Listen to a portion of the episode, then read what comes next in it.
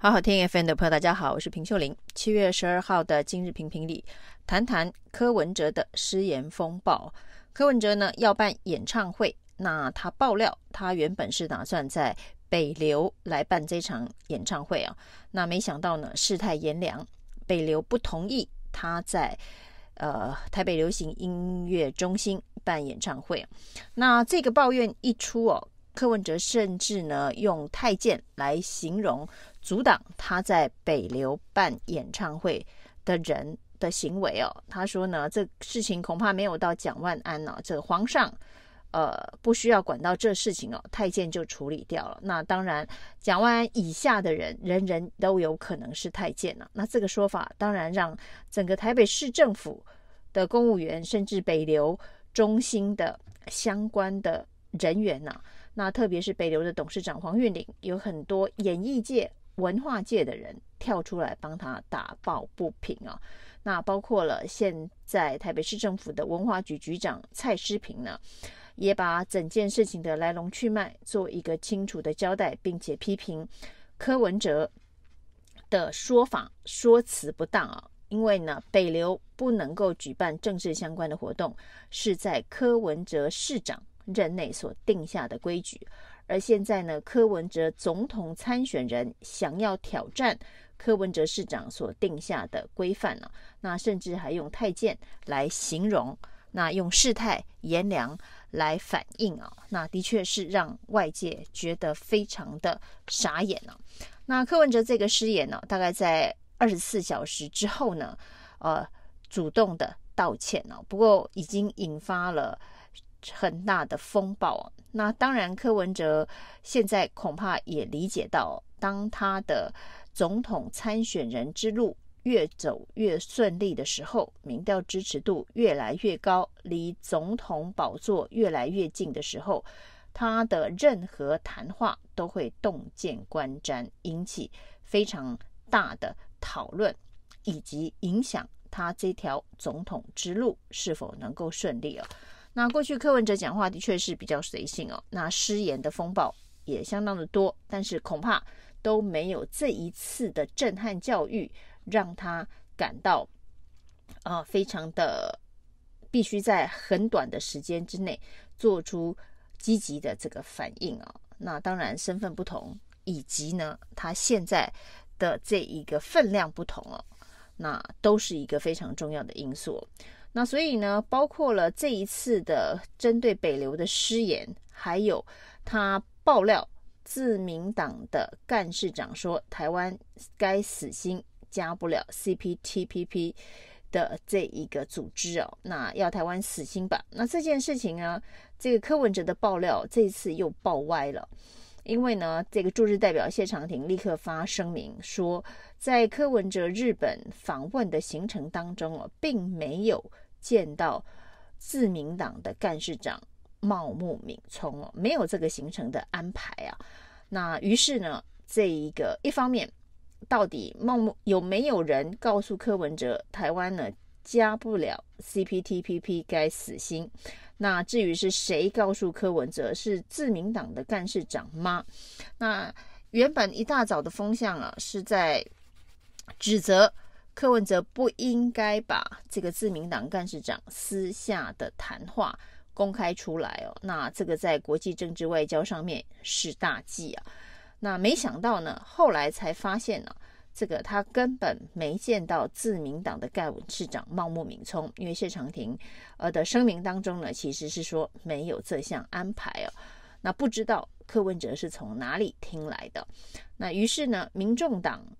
下午又再度的发出新闻稿澄清哦，原来柯文哲见的不是自民党的干事长茂木敏充，而是自民党参议院的干事长是跟。洪成啊，那参议院的干事长代表就是呢参参议院立法院里头的党团干部哦，党团三长的意思哦，跟自民党整个政党的干事长哦，这是完全不同位阶的两个政治人物。显然，这一个柯文哲不管是这个说法的简化，自民党干事长啊，自民党参议院的干事长，那或者是呢，他对于日本的政治体制有所混淆，并不是弄得非常的清楚。这两件事情对于柯文哲来讲哦，呃，也都是重伤哦。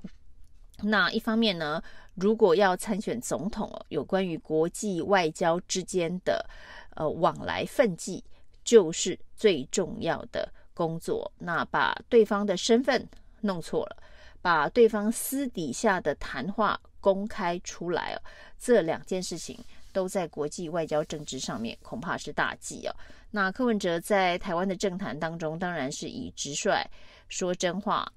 然后呢，这个反应。灵敏，呃的优点著称哦，但是呢，这样子的特质在国际外交政治舞台上面是不是一体适用啊？这是柯文哲如果要从这一个柯医师、柯教授、柯市长一直转换身份到柯总统，那必须要学习的一条路。不管是在呃有关于北流的这个太监说。或者是日本自民党干事长的这个物质以及相关的谈话，都对柯文哲来讲应该是一个震撼教育。那过去的柯文哲失言了，那可以用其他的方式哦。他最著名的名言就是鲨鱼理论了。今天这一个议题发生了争议，明天只要丢一个新的议题啊，大家就去追逐。新的议题而会忘了旧的议题哦，那鲨鱼是嗜血的。那过去柯文哲这样子的一个操作呢，很容易成功的让他避掉了相关的争议哦。反正有新的争议取代旧的争议，但是呢，在总统大选的这一局当中哦，这些包括了对于这一个民主政治体制当中文官制度分层负责。的相关的看法，那现在呢，以这个皇帝太监来形容哦，把这个独裁保守的思想显露无遗，这的确会是台湾社会目前没有办法接受的一种政治看法。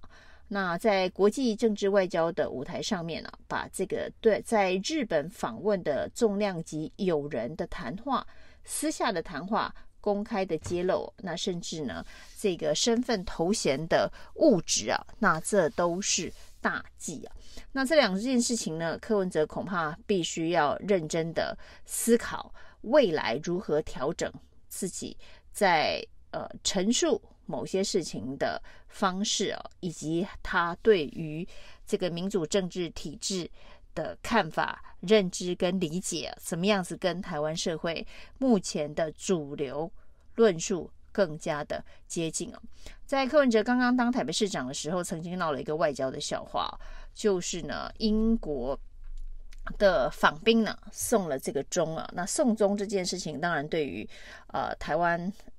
中国人来讲啊，呃，并不是一个。呃，非常吉利的这个做法。那当时呢，柯文哲对于这个钟的这个评论啊，说这是破铜烂铁，如何如何啊，已经啊，被各界认为。对于外交礼仪上面呢，他恐怕是要多上一些课。那只是一个台北市长的角色跟身份哦。那当时柯文哲当然也认知到，呃，他刚刚从这个医生的身份转换到政治人物哦，台北市市长需要学习的空间很多。所以呢，从这个他从台北市长要转战总统跑道当中，柯文哲也不断的强调，有很多的课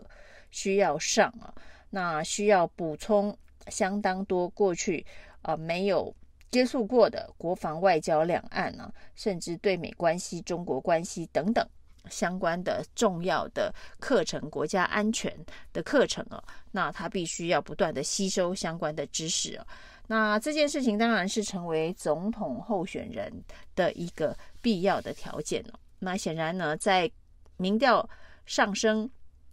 接近这一个呃总统的位置越来越接近的时候，柯文哲又有一点点的得意忘形了起来哦。那在之前呢，柯文哲呃处于比较边缘化、相对上没有资源的一人政党。那在总统的这一局当中呢，大部分的人都不看好他。那现在的情势已经发生转变之后啊，那得意忘形的柯文哲又露出了在。呃参选总统这一局当中呢，原本是老三角色角色的谨慎以及呃